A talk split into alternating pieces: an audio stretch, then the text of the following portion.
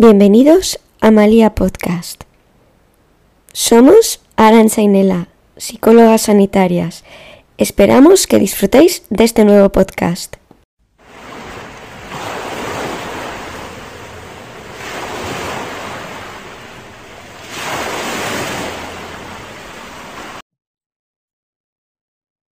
Hola Arancha, Hola, Nela.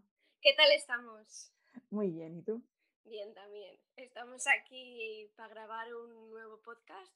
El último fue sobre terapia en contexto natural, que esperamos que a los psicólogos que nos están escuchando pues fuese una nueva forma de, de hacer terapia y también posibles pacientes que estén dudando o que no supiesen de la asistencia de este tipo de modalidad, pues que, que les interesa, o sea, que les resultase interesante. Y bueno, hoy, ¿de qué vamos a hablar, Arancha? Pues hoy vamos a hablar de las salidas profesionales que tiene la psicología, porque bueno, es algo muy habitual que estás cuatro años durante la carrera y, bueno, pues estás en una situación más o menos cómoda, entre comillas, pero una vez se acaban esos cuatro años, pues un sentimiento generalizado es que no sabes qué hacer con tu vida. Entonces, bueno, pues vamos a informar un poquito tanto a las personas que puedan estar en esa situación como pues a la gente de pie a calle también para que se dé cuenta de, de que la- de qué es la psicología y en qué ámbitos puede estar un poco relacionada también. Claro, es que tú haces la, la carrera y efectivamente sales con que qué haces, ¿no? La, la gran pregunta y luego también que psicología no es una carrera de las que más salidas tengan.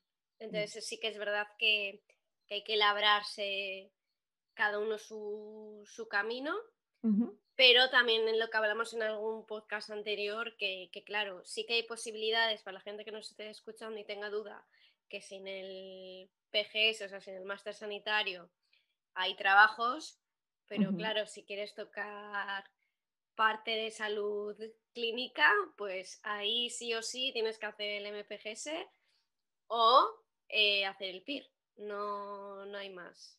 Claro, es que en esto también igual y algo por lo que tendríamos que empezar es por un poco dividir en qué áreas puede estar Claro, mm, dividida la psicología, porque es más amplia de lo que en un principio la- las personas piensan.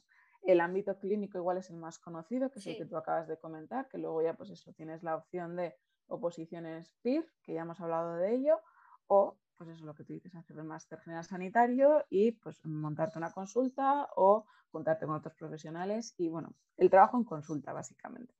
exacto. Pero hay mucho más. Claro, por ejemplo, podrías trabajar en un colegio, El ámbito educativo, exacto. orientador en un colegio, que ahí no vas a hacer terapia ni mucho menos, pero bueno, vas a estar pues asesorando a, a alumnos que tengan diferentes problemáticas. Sí que es verdad que para niños pequeños, pues que está la figura del consultor y yo hice un máster de- para ser orientadora y nos decían que, que, claro, que si tú quieres trabajar, en por ejemplo, en infantil o en primaria, pues que el- la figura del consultor es maestro, curiosamente, no, no es un psicólogo. Es que al final eh, a veces como que resulta un poco complicado el delimitar, ¿no? Hmm, Porque qué es psicólogo clínico y qué es psicólogo educativo en final. Yo mm, lo que suelo comentar es que bueno, la clínica en final trabaja con malestar o promoción de bienestar, vamos a decir, Sí, y el ámbito educativo es más eh, centrado en procesos de aprendizaje ¿no? y, y en procesos más evolutivos. Y sobre todo se enfoca mucho en la infancia o más igual discapacidad en el caso de adultos, pero el trabajo con adultos neurotípicos, vamos a decir, pues no, no es habitual ni voy a poner tercera edad, podría ser, pero no sé si tú compartes esta perspectiva, Nela.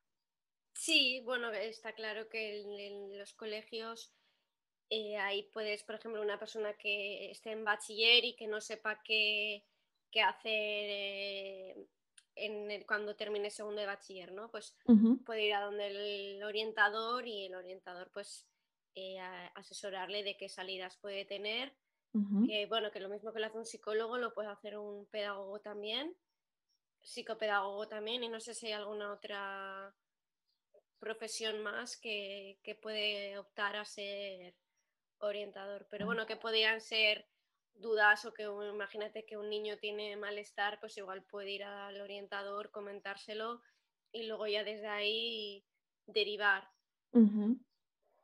O igual puede pasar alguna prueba puntual a algún alumno, pero bueno, luego también ahí en donde estamos nosotras entra también el, el Berrichegune, que también si se detecta un caso de dificultades de aprendizaje, pues pueden, pueden entrar. Intervenir ahí. Y mm. como tú bien has dicho antes, para poder acceder a este tipo de puestos hay que hacer un máster, ¿no? Sí, lo que antiguamente se llamaba el CAP, que ahora es un máster que dura un año, que es del profesorado, bueno, es un, un, nombre súper largo porque es profesorado de idiomas y no sé qué, y, luego al final pone la especialidad que puedes elegir la, la, de orientación, y eso es donde estaríamos nosotros metidos. Vale. Que luego también si quieres trabajar en, un colegio público, pues claro, tendrías que opositar. O sea, hacer el máster y opositar. Y a no ser que tengas la suerte de estar en un privado o en un concertado, pero bueno, que eso es, vamos a ser hoy sinceras, es complicado. No es que vais a echar el currículum a un colegio y a la ya está, no. Es, complicado. Pero bueno, que nada es imposible. ¿eh? Puede ser que toques la puerta en el momento adecuado, pero si no, mm. mucha gente lo que hace es opositar. Vale. Entonces tendríamos rama clínica y educativa, ya las hemos quitado. Una tercera pues sería la rama social, ¿no? El psicólogo social. Y ahí pues sobre todo hay mucho trabajo de investigación, también temas demográficos. Bueno, es como una figura un poco mm, más olvidada igual, pero hmm. bueno, trabajar con trabajadores sociales, todo, es un ámbito un poco más deriva, que, tira más hacia, hacia ese, ese palo, ¿no? Nela, ¿tú tienes alguna experiencia o algo, algún conocimiento acerca de, es esta que hice mucho, o sea, yo soy la de los másteres, hice en su, bueno, el primer máster que hice, que fue el que me abrió la rama luego a hacer terapia asistida con perros, pero el primer máster que hice era eh, psicología de las organizaciones e intervención psicosocial. Vale. Se supone que te tenías que especializar en una de las dos, pero como era la primera promoción, éramos pocos, pues al final salimos con las dos. Ah, mira qué bien. Sí, sí, sí, tuvimos, tuvimos suerte. Además, creo que fuimos unas siete o así, fuimos muy, muy poquitas. Y bueno, ahí se vio que, efectivamente, pues también el, la persona que es, es psicóloga social, pues también se puede dedicar a hacer programas, ¿no? Por ejemplo, prevención de drogodependencias, pues imagínate, pues podrías crear un, programa enfocado a eso. y luego lo que tú has dicho, investigar. Pues si quieres investigar, imagínate cómo está la situación de las personas sin techo en San Sebastián. Pues ese también podría ser un psicólogo social el que pudiese llevar ese, a mí dentro de este ámbito hay una parcelita que, tocamos en la carrera y que me resultó muy interesante. Y fue la de eh, psicología en la publicidad. Ah, sí. Porque me acuerdo que en la carrera hicimos una asignatura, una asignatura no es muy conocido, pero sí que es verdad que muchas veces pues, para temas publicitarios se pide asesoramiento de psicólogos, porque hay mucho, mucho, mucho, mucho detrás de toda campaña publicitaria. Al final hay que pensar cómo piensa el destinatario y al final pues, está enfocado, o por ejemplo, las, las campañas publicitarias de la DGT, eh, cómo conseguir que la gente se ponga el cinturón, no beba, todo este tipo de cosas, o ya más dedicado al marketing y a, y a cómo pues, el tema de las colonias, por ejemplo, es una cosa muy, muy llamativa y, y toda publicidad, pues eso, lleva detrás un estudio de, y, cada cosa que hacen la hacen por una razón. Entonces, a mí es una rama que me resultó muy interesante y que la gente no suele conocer. No, no, yo creo que no se conoce mucho, pero efectivamente yo creo que es interesante el, que, sobre todo igual grandes empresas, porque igual una pequeñita no se para pensar en esto, pero una empresa grande, imagínate, pues vamos a poner el ejemplo igual de Coca-Cola o así, pues sí que igual hace un estudio de, cómo vender más o cómo llegar a la gente, como, como un anuncio que cale, ¿no? Lo que tú has dicho en la DGT, pues también ellos tienen que mirar cómo hacer que ese anuncio impacte y que la gente lo vea y diga, uff, hmm. no voy a hacer esto porque me ha, impactado un montón, ¿no? Que tengas esas imágenes. Y luego, siguiendo con lo que hemos dicho de ahora mismo de la DGT, pues otra variante es la seguridad vial, que también hay psicólogos que se dedican a, esa rama, que no sé si había una asignatura o, en alguna hablaron de la seguridad vial. Yo la verdad es que no. En la, igual era asignatura, ¿eh? igual era en alguna asignatura, no me acuerdo ahora exactamente cuál, pero que sí que se, comentó que, puede ser una salida profesional. Sí, porque de hecho eh, lo que pasa es que suelen pedir psicólogos general sanitarios, pero también algo relacionado con, la seguridad vial y todo esto es que en los psicotécnicos ah, sí, sí, sí, son psicólogos los que hacen las valoraciones. Lo que pasa es que sí que se han puesto muy heavy, entonces si alguien pues, estuviera interesado o bueno, quiere probar en ese ámbito, saber que, piden el máster o la habilitación sanitaria por lo menos para hmm. poder realizar eh, esos, pues, esas habilitaciones, ¿no? Sí. Y entonces, otro ámbito más muy conocido, recursos humanos, trabajo, psicología del trabajo. Que ahí yo toqué un poco las prácticas y también, sí, sobre todo las prácticas. Estuve una consultora que se dedicaba a ir a otras empresas, por ejemplo, a dar formaciones pues, de habilidades sociales o de trabajo en equipo, sobre todo formaciones para otras empresas según la demanda que tuviesen pues creaban programas específicos para, para eso. ¿no? Y luego también esta consultora, que es bastante grande aquí, también tenía como una delegación más pequeñita que también se dedicaban a procesos de selección. A eso voy, porque normalmente la persona que te hace la entrevista de trabajo eh, muchas veces es un psicólogo que al final está formado para, sí, poder... Sí, no siempre pasa. No, no siempre, pero, debería. Normalmente la selección se lleva a cabo por parte de un psicólogo que está especializado y al final pues es centrarse un poquito más en habilidades de liderazgo, clima dentro del trabajo.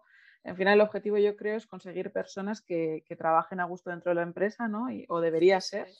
O que se em, ajusten a, por ejemplo, ahora me estoy pensando en oposiciones, pues a bombero, a policía, pues que claro, ahí el que hace las entrevistas pues, probablemente sea, o segurísimo que sea un psicólogo, y las personas que buscan, pues tienen que cumplir ciertas características, ¿no? Sí, claro, porque esos puestos al final también, el, hecho de manejar armas simplemente, pues ya ahí hay que ponerse un poquito más exigentes y, más duros, ¿no? Hmm. ¿Y cuál nos quedaría? Deporte. ¿Qué deporte? pues grandes. Eh, pues bueno, me voy al fútbol, pero no necesariamente tiene por qué ser fútbol, en cualquier deporte. ¿Qué va a hacer que una persona logre las metas o logre ganar? O, qué pasa si una persona se lesiona? ¿Cómo lleva ese proceso? ¿no? claro. Pues, o qué hacer para que la persona pues imagínate que, pues bueno, sale fútbol ahora mismo, ¿eh? pero que no mete goles, pues ayudarle a, a por qué hoy, hoy justo, hoy no, pero esta semana leía en el periódico una noticia que a un futbolista, que creo que era de la selección, no voy a decir el nombre porque igual meto la gamba, pero que había un psicólogo que era el psicólogo del equipo que le ayudaba a poder volar en avión. este tipo de cosas, yo creo que al final eh, en el fútbol se ve, también yo conozco mucho la figura mm, del psicólogo deportivo en el ámbito de la equitación, porque mm, como es también muy exigente. Lo que pasa es que bueno, es un ámbito complejo y ya voy adelantando porque hay mucho coach deportivo ah, también. Eso será para otro podcast. Sí, los coach y Coach versus psicólogos. Alguien que esté estudiando psicología o, que, o que, mm. que, sea psicólogo y que realmente pues, el ámbito deportivo le guste mucho, eh, hay mucha salida profesional en esto, porque al final lo que tú decías, eh, los psicólogos, o sea, los deportistas de alto rendimiento o deportes que resulten muy exigentes o incluso en colegios concertados, yo sí que he conocido algún caso aislado, no es muy habitual, pero pues que tengan eh, el, un psicólogo deportivo pues para aumentar el rendimiento, para trabajar visualizaciones, cara, miedo a competiciones, miedo a volar, también. relajación para todo, este, todo enfocado a que obtener mejores resultados en el ámbito deportivo, pero al final pues eh, la psicología ahí puede ayudar mucho y ayuda mucho. Entonces, mm, a veces no lo tenemos en cuenta, pero bueno, si hay psicólogos que les guste mucho el deporte, pues podría ser una salida muy interesante. Sí, sí, además yo creo que ahora mismo en España igual no es una de las, bueno, igual va en auge, ¿no? Pero que tampoco es una rama que esté muy explotada, yo creo. No, yo creo que al final había unos pocos que realmente, yo creo que siempre se ha trabajado, sobre todo en pues, Real Madrid, Atlético, tal, han tenido, sí. siempre, pero no es una figura a la que se le haya dado mucho bombo, con lo cual, pues bueno, quien estaba ahí, pues al final trabajaba mucho, porque no había mucha competencia, así que oye, igual el futuro está en la psicología del deporte, Nela. pues igual, quién sabe. Y, luego... también, a mí se me acaban de venir ahora eh, prisiones tema de mediaciones. Sí. Y tema también de jurídico de, hacer valoraciones de casos peritajes, ¿no? Eso, peritajes, que no me salía la, palabra. Gracias, Al final, peritajes eh, hay gente que, ofrece, normalmente suelen ser escribir informes, se hacen valoraciones previas y bueno, depende un poco del ámbito, pues eh, sí que es cierto que yo conozco en la clínica sobre todo. Eh, pero bueno, mm, sé de anulaciones matrimoniales también que requieren de, una valoración. Que no hay un acuerdo, pues ahí mediaría el psicólogo. Eso es, porque muchas veces, pues, eh, si la persona no estaba en condiciones de tomar la decisión de, hmm. casarse, pues se puede pedir la nulidad matrimonial y ahí, pues bueno, con la iglesia hay ahí un, un, nexo que es interesante y la verdad es que no mucha gente conoce tampoco. Y lo que comentabas también eh, de la mediación, también es otra figura que yo la conocí durante la carrera, donde el máster creo en la carrera, no estoy segura, pero es muy interesante y es que antes de ir a juicios, eh, pues hay instituciones que, pueden facilitar el hecho de llegar a un acuerdo y median y ayudan a mediar entre las dos partes, ¿no? Mm. Entonces, eh, es un recurso que yo cuando lo conocí me pareció excepcional porque quieras que no, pues eh, fácil, ahorra mucho dinero para todo el mundo, y ya sea de, también dinero público, pero también dinero particular de cada uno. Y pues se llega a acuerdos que probablemente a raíz de un juicio pues no, no se pueden conseguir.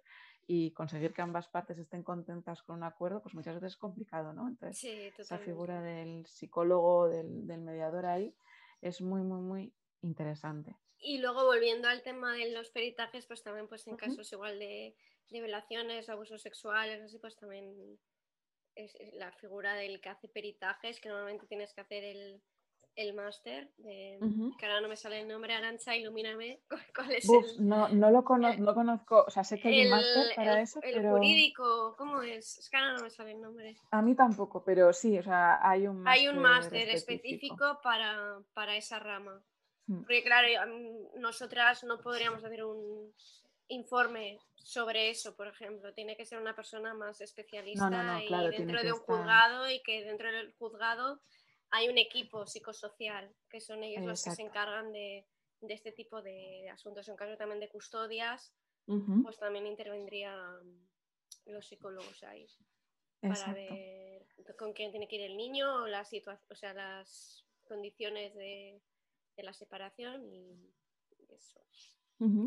Y, luego, bueno, no he dicho el tema de la neuropsicología, que bueno, es una rama que podría estar dentro de la clínica, pero que, está ahí, que es rehabilitación o estimulación para personas pues, que hayan sufrido un daño cerebral, bien adquirido o bien congénito, o sea, desde el nacimiento.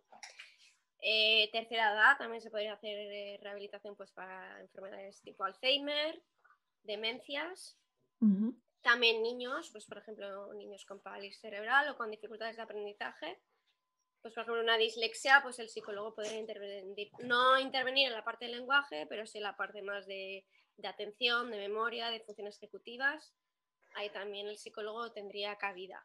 De hecho, es un ámbito en el que si te gusta la clínica es muy recomendable porque ahora mm. hay mucha demanda de, de, este tipo de perfiles. O sea que si alguien está pensando por dónde tirar, pues esta podría ser una muy buena opción. Sí, sí, yo como hice el máster, yo le recomendaría que hiciese sí o sí el máster sanitario. Sí. O si le da la neura, que si quiere hacer el PIR, que lo haga. pero que, que lo haga una de esas dos cosas, sobre todo el máster sanitario, si no quiere opositar, pues que haga el máster sanitario, que luego se especialice en neuro y ya a partir de ahí, pues que tire millas, como se suele decir. Pero que no se ponga a trabajar sin, sin el máster sanitario, porque no estaría del todo legal, como hemos hablado en otros podcasts. Sí, en otros podcasts anteriores, sí.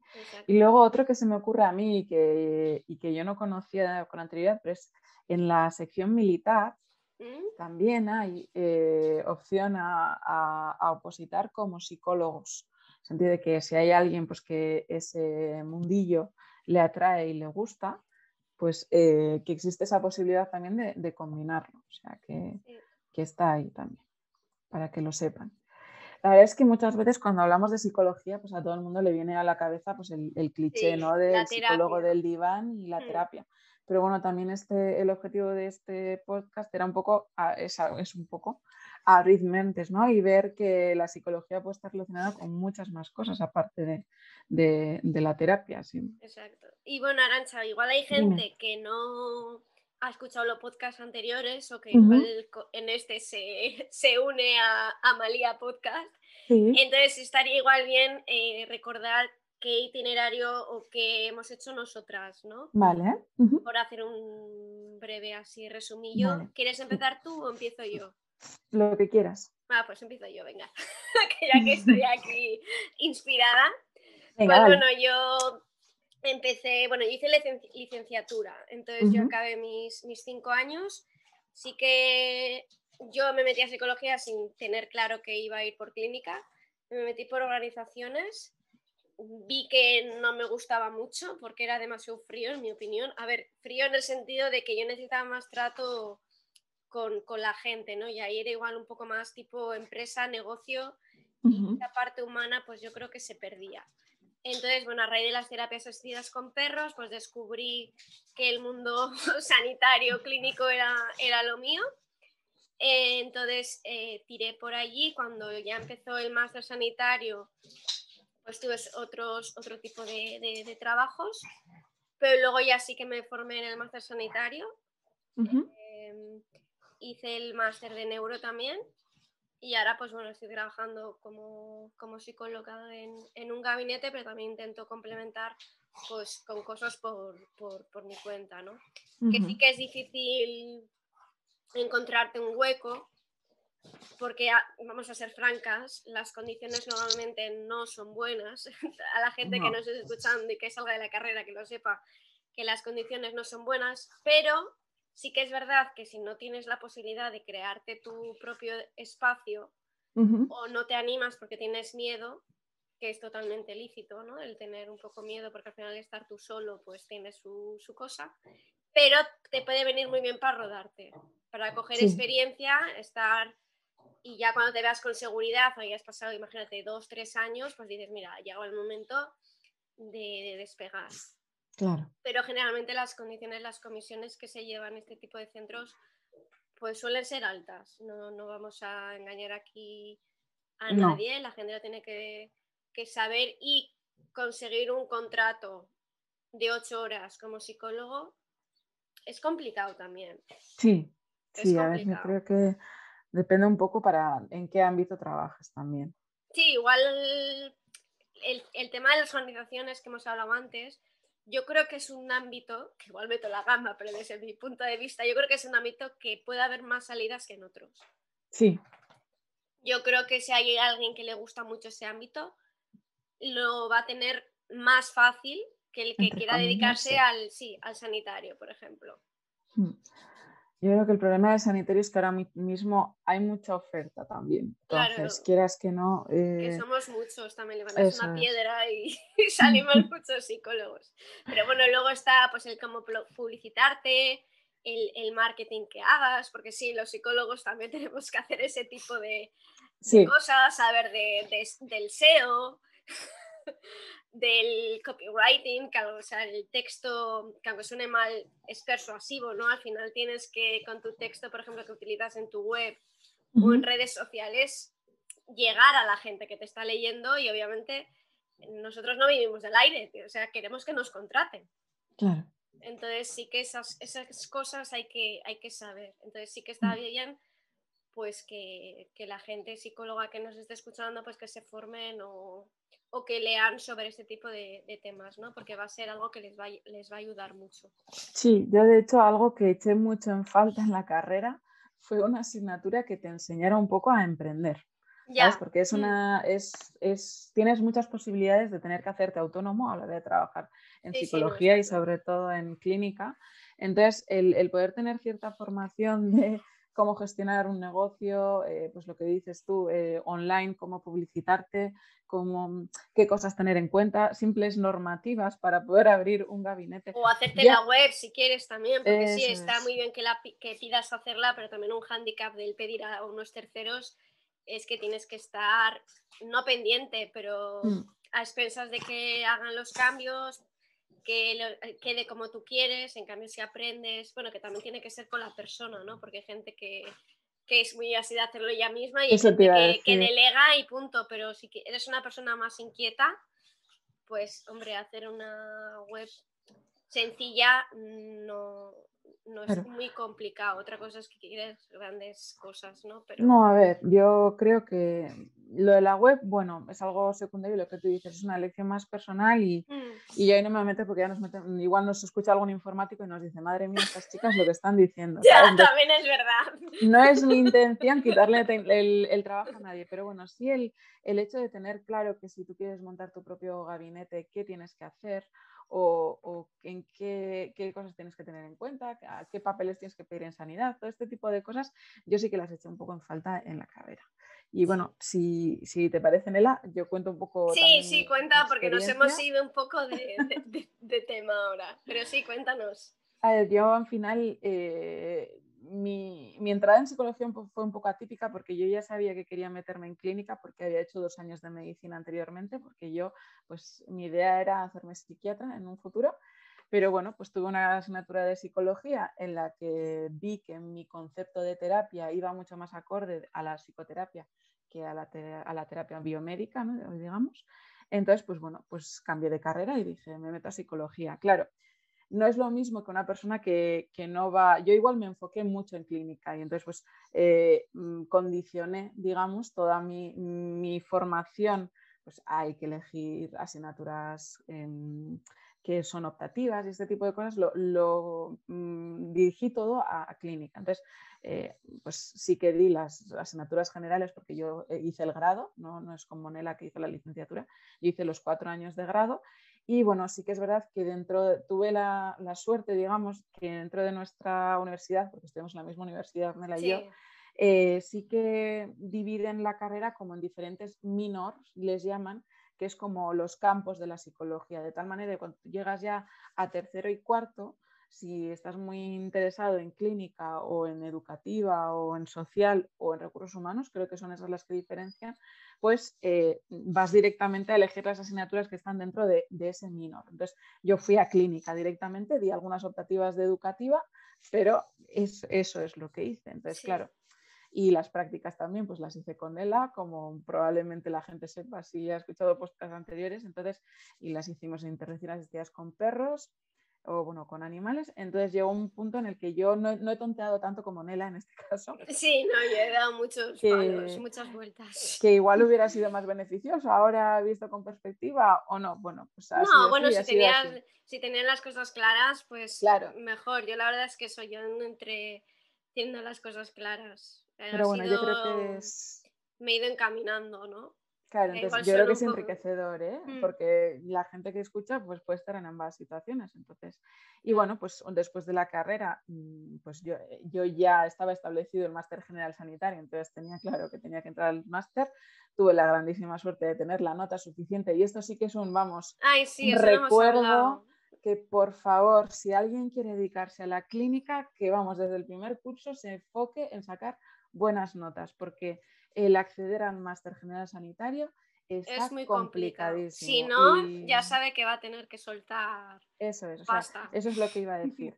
Eh, hay en comparativa el ratio de gente que sale del grado y el ratio de gente que puede acceder al máster general sanitario son muy diferentes y es muy inferior eh, el número de plazas del máster. Entonces, sacar, intentar sacar las mejores notas posibles para poder acceder a un máster público de una universidad pública porque al final los créditos tienen un precio, porque si no lo que dicen la puedes llegar a pagar 9.000, 12.000 euros. 18.000 euros está ahora mismo en, ¿Ah, en sí? alguna privada que... ¿En serio? Sí, porque hay Joder. muchísima demanda. Entonces, ya desde aquí, mi consejo personal es eh, meteros caña desde el primer momento para poder sacar buenas notas. Exacto. Porque al Sí, final... de hecho, yo me acuerdo de una anécdota, ahora que has dicho eso, que la decana de nuestra eh, facultad nos decía desde primero sacar buenas notas, porque en, en algún momento querréis hacer un máster y os pedirán nota media, y yo en aquel momento decía, bah, ¿yo qué máster voy a querer hacer? Yo con aprobar o con sacar una nota normal estoy tan Ujú. feliz. ¿Y qué pasó? Pues tate.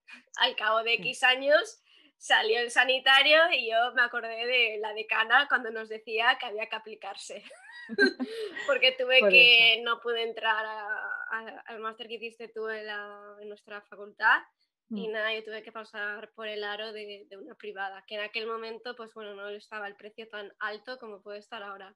Claro, porque tú fuiste de las mm, primeras Sí, sí, mm, sí, promociones, segunda promoción, pero- tercera, fácil, sí. Claro, entonces eso, mi, mi gran recomendación. Y bueno, yo terminé el grado y ya después de ahí, pues em, tuve la enorme suerte, y eso sí que lo tengo que admitir, que eh, en, la, en la asociación donde hice las prácticas, que fue una asociación de autismo aquí en Guipúzcoa, que se llama Gautena, eh, mm, mm, entré cubriendo una baja de maternidad y después conseguí una plaza en otra asociación de terapia con caballos en, en Oviedo. Entonces, eh, el tema contratación en asociaciones sí que es verdad que no trabajan con autónomos, normalmente te contratan, pero sí que es verdad que el sueldo es bastante menor que el que puedes conseguir eh, tú por tu cuenta en una consulta de psicología que funciona medianamente bien.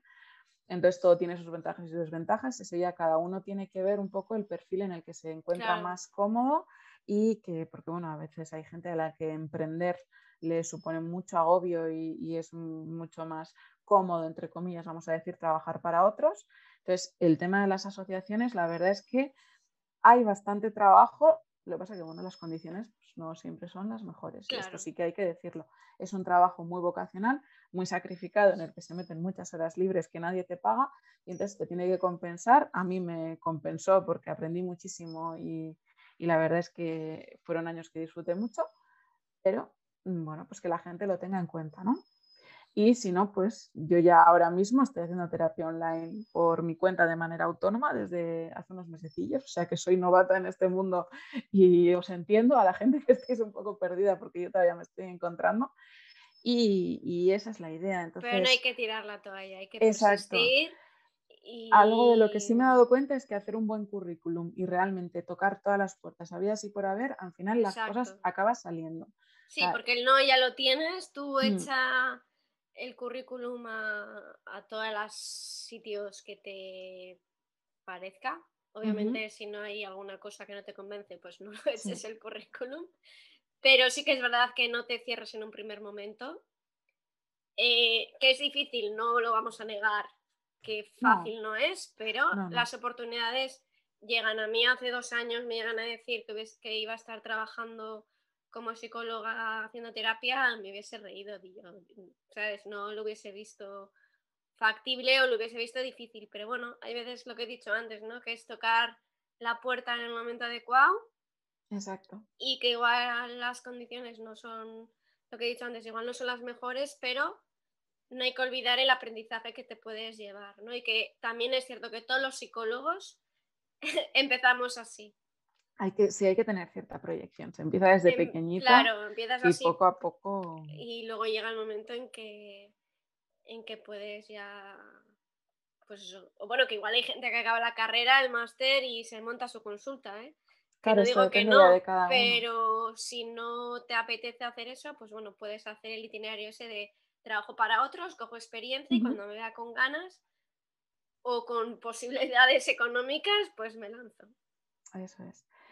Y algo que se nos ha olvidado, Nela, y, y que Mm. al final no había tenido en cuenta, y es que hay otra, otra rama que no hemos hablado, que es el, el doctorado. Ya, eso Y también, mientras estábamos hablando, estaba pensando en, en eso de investigador y profesor de la universidad y hacer Es- un doctorado. Sí. Hay gente pues, que no se ve cómoda trabajando en, el, pues, en la clínica o en un campo directamente con, con público, digamos, y lo que más le gusta es la docencia y el hecho de, pues si es una apasionada de la psicología y quiere aprender o quiere combinar la práctica clínica con la docencia. Exacto, Esto sí. también se puede hacer perfectamente. Entonces, eh, hay que sacarse el doctorado, que es un máster exigente, Mm. hacer una tesis, que yo creo que es realmente lo, lo más duro, digamos, pero bueno, yo tengo conocidos que realmente están muy contentos con mientras están haciendo la tesis, aprenden mucho y bueno, pues es el campo académico y el universitario, pues si, si realmente pues, hay gente por ahí que nos escucha que la docencia es su gran pasión, pues se puede llegar a plantear que el hecho de sacarse un doctorado y, y impartir docencia en cualquier universidad, que esa oportunidad está Exacto. ahí también.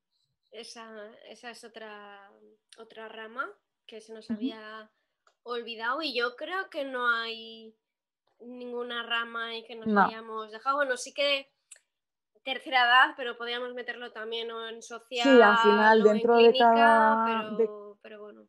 claro, dentro de cada rama hay como ya muchas especialidades, Claro. entonces ya ahí es ya ir viendo lo que a cada Mm. persona le interese y, y quiera entrar. Pero bueno, yo creo que el mejor consejo que yo le daría a una persona que quiere, quiere emprender es que se mantenga un poco auténtico a sí mismo, Exacto. que vea qué cosas le gustan, que no, no tenga miedo a probar, porque probando se sabe también.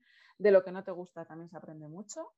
Y eh, eso, que encuentre un poco su huequito dentro de, pues al final el trabajo es la el 50% o el- de nuestras vidas prácticamente, entonces eh, encontrar un huequillo en un lugar que disfrute, porque la psicología es un trabajo muy bonito, pero duro a la vez, Sí. y, y encontrar eso que te motive todos los días para levantarte, pues creo que marca la diferencia. ¿no?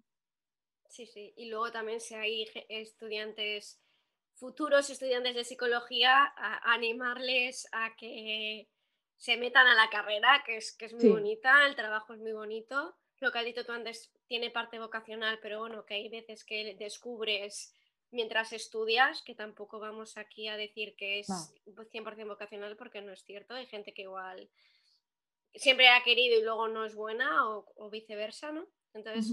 Pues bueno, desde aquí animar que, que aunque estén flojeando en algún año, que tiren para adelante, porque hay, hay salidas, hay trabajo hay, si no, pues tienes, puedes tener la fuerza también de, de crearlo tú, ¿no? Porque necesidad de psicólogos hay, Sí, la sí, verdad. Y totalmente. encima ahora con lo de la pandemia y tal, pues, pues más todavía. Yo creo que las sociedades no van a mejor, yo creo que cada vez hay más problemas o dificultades a nivel mental, más problemas de que no, la gente no sabe gestionar, entonces nuestra profesión va a hacer falta. Entonces, pues Sí. bueno. Así que nada, Nela, yo creo que lo podemos dejar aquí, si te Sí, parece. sí, sí, pues nada, nos vemos en el próximo podcast y nada, los que oyentes, pues que estén atentos a nuestras redes sociales, pues para saber cuáles son los siguientes podcasts. Así que Arancha, hasta la próxima. Muchas gracias, Mela. Chao. Nada, gur.